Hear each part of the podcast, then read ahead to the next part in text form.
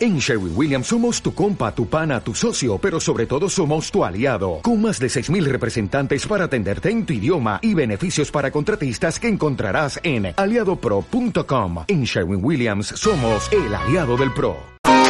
Bien, y después de esta interesantísima entrevista acercando la, la ULPGC, tenemos ahora la sección de videojuegos con Charlie Jiménez. Hola Charlie, ¿qué tal? ¿Cómo estamos? Hola, buenas Carlos, buenas Kristen, ¿cómo están? Pues por aquí, deseando escuchar qué nos vas a contar hoy en tu sección. ¿De qué hablamos, de qué vamos a hablar hoy? Hoy traigo una cosa bastante interesante y también con un poco de controversia, la verdad, en el tema de los videojuegos, pero yo creo que pueden hablar de ello para, para que todo el mundo entienda eh, la situación del videojuego que está actualmente en el país. Y es sobre las cajas de botín. ¿Y eso qué significa? ¿Y eso qué es? Las cajas de botín básicamente son cajas de recompensa que uno consigue jugando al videojuego. Pero bien, para abrirlas existen dos modalidades. Eh, la modalidad de conseguir dinero virtual, por así decirlo, mientras juegas, o con dinero de verdad. Es decir, pagando para abrir estas cajas. Vale, y esas cajas te, te, aportan algo, si la compra te aportan algo, entiendo, ¿no? Claro, las cajas te aportan desde efectos visuales para tu personaje hasta eh, mejoras para desarrollar el juego. Es decir, ventajas que los demás no tendrían. Entonces, cuando estas cajas tú las vas a abrir, tú no sabes en verdad lo que tiene dentro. Directamente le dices abrir. Son cajas sorpresa, entonces. Sí, algo así, como Kinder sorpresa.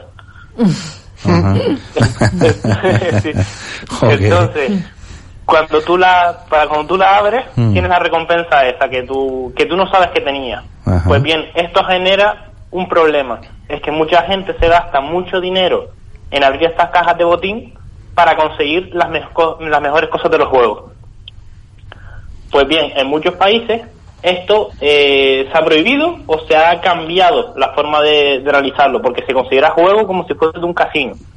Porque al final crea cierta adicción de venga, voy a darle a la caja a ver qué consigo, a ver qué consigo.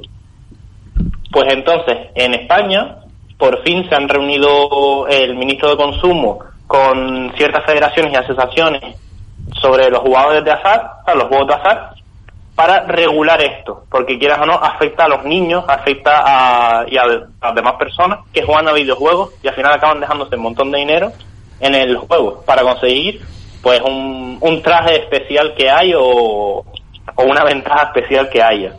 Claro, al final esto es llevar al extremo algo que se, que se podía hacer como, como un plus o como algo, mm, en fin, agradable de conseguir y al final se transforma en, en, algo que si, si no se sabe controlar genera un problema, ¿no? Eso es un poco lo que estás diciendo. Sí. Antes al final era una recompensa por hacer mm, llegar a cierto rango o cierto nivel en un videojuego y era una recompensa extra que tú decías, pues, oye, pues qué bien, tengo un, una estética que, que solo se consigue en lo que llegan aquí, una especie de diferenciación, pero no costaba dinero. Y ahora se ha visto que en el mundo del videojuego esta práctica le da muchísimo dinero a las empresas. Ok. Y, es lo que quieren eh, regular. Entonces, ya te digo, en muchos países esto ya está regulado desde el punto de prohibirla eh, directamente que en el videojuego en ese país no tienes esa opción, hasta que directamente si te dice que a qué estás optando, a qué premio estás optando, cuando lo, la vas a abrir la caja de botín. Bien, eh, había otra un par de noticias más que me comentaste que te gustaría de hablar aquí en, en el programa. ¿Cuáles serían? Sí, la, la siguiente noticia sería el, el precio de la nueva generación de consolas. Eh, ya por fin, ya se va acercando la fecha, finales de este año, y entonces se empieza a especular con los precios que, que puedan rondar las consolas. Se sabe que la PlayStation 5, el coste de producción está sobre los 450 dólares, unos 416 euros más o menos, eh, por lo que se, se espera que la consola no sea barata precisamente. Pero bueno, las consolas, las consolas nunca han sido baratas cuando ha habido una consola, a lo mejor las primeras, pero siempre está en esos márgenes, 400, 500 euros, ¿no? ¿O no?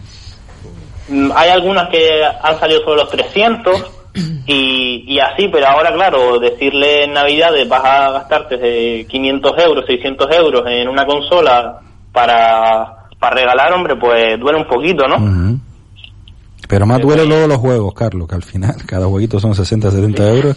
Y al final esto como a mí me recordar las impresoras, ¿no? Que no es el caso del precio inicial de una impresora estirado, pero luego los cartuchitos, madre mía, te desangran vivo cada vez que se te sacaban enseguida y encima tienes, te cuestan 30, 40 euros cada cartuchito, ¿no? Bueno. Sí, también es parecido, es parecido a eso, la verdad. Pero claro, no es lo mismo eso, gastarte 50, 60 euritos en la, en la impresora y después 40, 50 los cartuchos, que eso, 500, 600 euros en, cada consola. Pero que, que tampoco está mal, porque después si nos vamos a la otra parte del mercado, al, al mercado del PC, para conseguir un PC con las especificaciones de la nueva generación, estaríamos hablando de un PC de alta gama que superaría los 1000 euros. Es decir, que al final no es tan caro. Claro, pero que, punto de vista. Claro, pero un PC es como multitarea, por así decirlo, puedes aplicarle muchas opciones, pero en una consola es para jugar y con los juegos de esa consola. Entonces, que sí, técnicamente bien, pero la aplicación no, no es la misma, ¿no? De todos modos, claro, claro. pero al final la gente lo que quiere es un PC alta gama para jugar y ver las cosas en, en la mejor calidad posible, y cuando tienes una consola nueva también quieres lo mismo. ¿Pero estás hablando de un jugador profesional que se gasta ese dinero o estás hablando de una democratización del mercado y que cualquiera puede gastarse ese dinero en una consola? No, no, ya cualquiera se puede gastar el dinero en una consola o en un ordenador por esos precios. O un smartphone, al final ah. de hombre te cuesta mil euros un smartphone y estamos en las mismas, ¿no? Bien, me apuntaba Hugo, nuestro técnico, el tema de que ahora mismo los, los, los juegos, esto como un KitKat, que ya no, ya muchas veces no se compran físicamente, sino que te lo descargas eh, directamente en la consola y, ahí se ahorra un paso y se ahorra también, no hay, no hay gasto y no hay en sentido de consumo de materias primas, ¿no? También otro, otro factor. Y luego para ir terminando, Carlos, eh, hablabas también de los mandos, los nuevos mandos que se están, que están saliendo, que van a salir, de, ¿qué características tienen estos nuevos mandos de, de las consolas?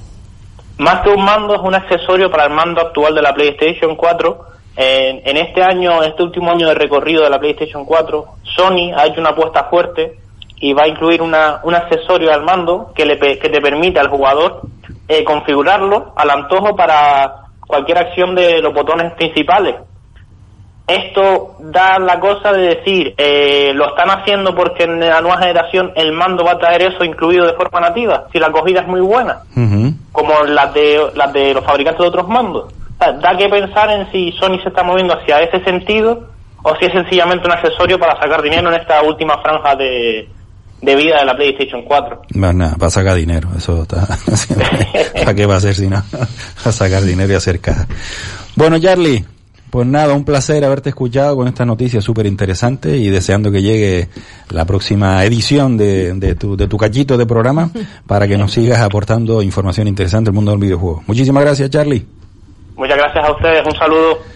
Paramos, Hugo, un momentito rápido y pasamos a nuestro, nuestra sección de chicas imparables. Has conectado con Factoría de Emprendedores. Carlos Jiménez. Presen Simón. Bienvenidos.